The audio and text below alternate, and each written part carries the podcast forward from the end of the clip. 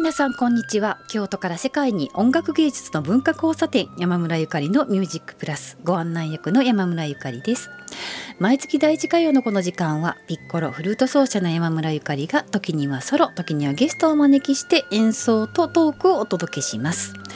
この番組は株式会社一行着物サロン川崎のご協力でお送りいたします。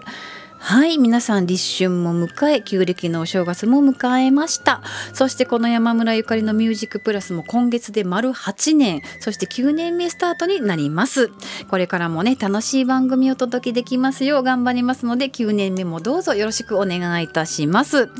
本日はね素敵なゲストをお招きいたしました。京都大学大学院文学研究科研究員浜田大輔先生です。こんにちは。こんにちは。よろしくお願いします。よろしくお願いします。はい、先生、浜田先生は関西圏で文学知覚が特定の色の体験を生じさせる、えー、色字境感覚を主に研究されている研究家さんということなんですけれども、はい、あの私はねこう実は文字がね子どもの頃からこう色がついて見える、まあ、共感覚者で、まあね、被験者にさなならしてもらったんですけど、はい、でその実験がきっかけで浜田先生そして関西学院の、えー、永田典子先生とおお見知りおきになれたんですよね。はい。はい。でねすごく面白い実験だったんですけれども。でですよ先生。そのそもそも共感覚って何？っていうのと、はい、あと浜田先生がなぜあの共感覚とりわけ文学の研文学というか文字のね、えー、研究を始められたのかをちょっとねリスナーの皆さんに教えていただいたら嬉しいなと思うんですけれども。はい。えーと、共感覚っていうのは、うん、まあ、定義的な説明をすると通常の感覚じゃなくて、うん、えーとまあ、通常感覚も生じるんですけどそれと同時にあの一般の人が感じないような他の感覚も付随して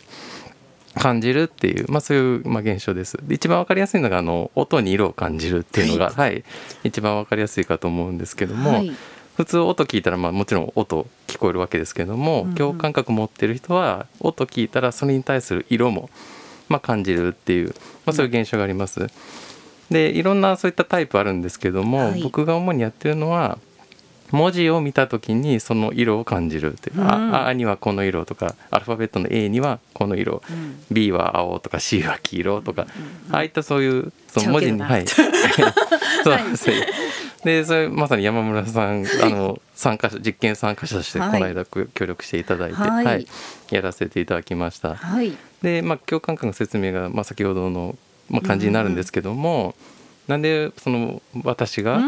共感覚に、はい、興味持ったのかっていう、だって先生共感覚者じゃないんですよね。そうです。ちなみになんですけど私は何にも感じません、いやでもその視点からねシラフで見てくれるのも大事なので、はい、そうです。で僕自身なんで興味を持ったかっていうときっかけがその大学学部生の時の授業で、共感覚っていう現象を心理学の先生がお話ししてた、まあ、これがきっかけなんですね。でそこに興味を持った理由としてはその僕自身はあの自分が見てる赤が他の人の見てる赤と同じかっていうようなその有名な哲学的な問いがあると、ね、はい、うん、あると思うんですけど、まあ、そういうのを常々ちょっと関心持ってて、うん、でそういった時にそう共感覚の話を知ったから全然違うじゃないかと。その視覚情報ですら、その僕にはこう感じるけど、うん、他の人は全然違うこういう感じ方をしてるって。さっきの、はい、さっきの共感覚っていうのを持ってる人がいるっていうのを知ったからあじゃあもう全然違うやんっていう、うん、まあ、一つ答えが出て、うん、じゃあ次のステップとしてなんでそういう違いが人によって違あの違いが出てくるんだろうっていうのに、うん、まあ、関心を持って、でその共感覚調べればその疑問に、まあ、近づける答えがなんかこうあの近づけるんじゃないかなと思って、あの卒論から共感覚をテーマに今までなるほど、はい、やってきてます、まあ、心理学部だったのに。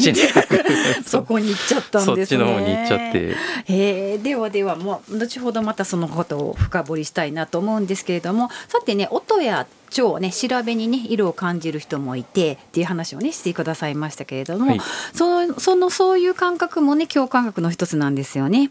で私はねメロディーというよりは腸に色を感じるんですけれども、はい、えっと、実はボーベールというフランスの作曲家の「ロマンス」という曲のあるフレーズがどうしてもオレンジだったことがあって、はい、で楽譜にねオレンジって書き込んでいたことがあるんですよ。でご丁寧にね下手なあの果物のオレンジの絵まで書いて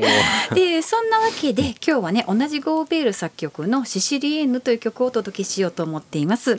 ではゴーベールの「シシリエンヌ」を山村ゆかりのフルートイェジンハンのピアノでお届けします。お楽しみください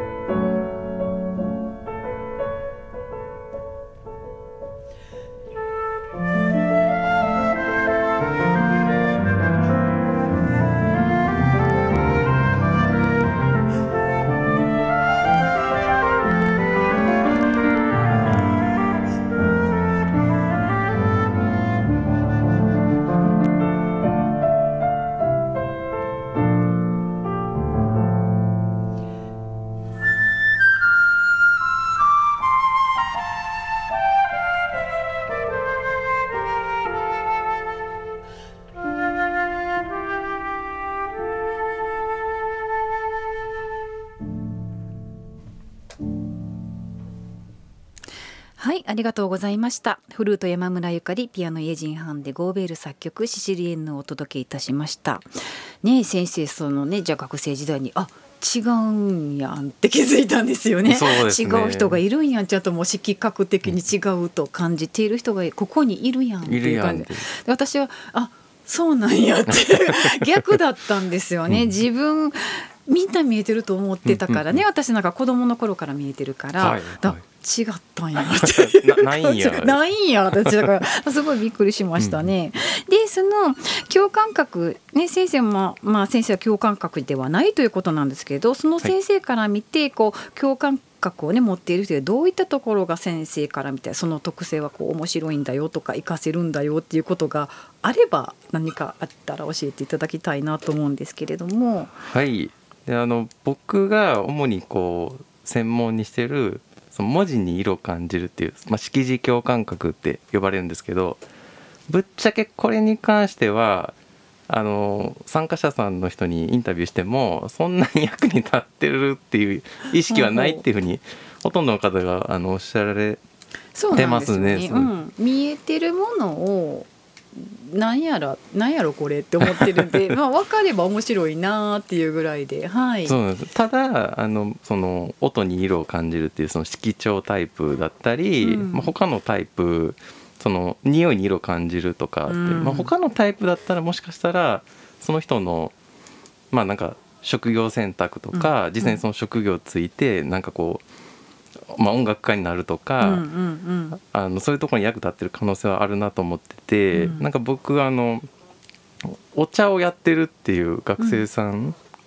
あの共感学の人に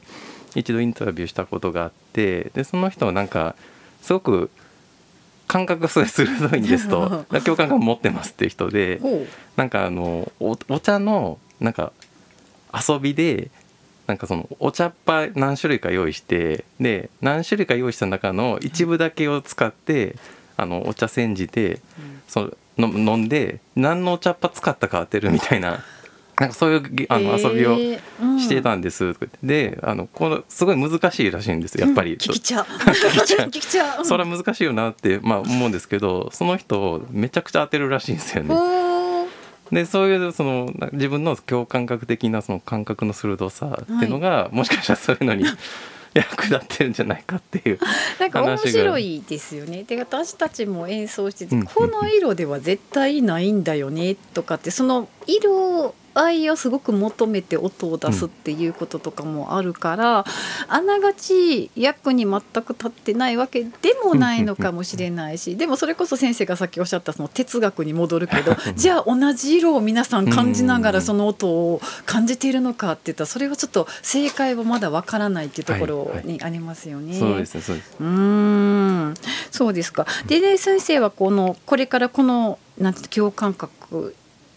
を調べるとかあの研究したいとかその世界に興味を持っている方にこう指導者としてこうちょっと心がけてることとかってありますか？なんかまあそんな難しいことではなくっていう感じなんですけれども。はい、そうですね。共感覚研究始めるにあたって一番大事なのが共感覚者を集めるっていうそもそものそこがやっぱり一番その最初のハードルであり、はいそれ超えなければ超えなければ 研究がもうできないっていういやもうね本当にね何年も前に永田先生に連絡取ったので全然返事返ってこなくて 通じた途端実験に参加してもらえますかって 被験者になるの早い早いっていうかもうすごい探してらっしゃるんですね結局ね。いやもうそうなんですよ。まあそれはあなた、文字に色見えるとかね聞かないですよね。いやでも私はベルギー時代にあの数学者の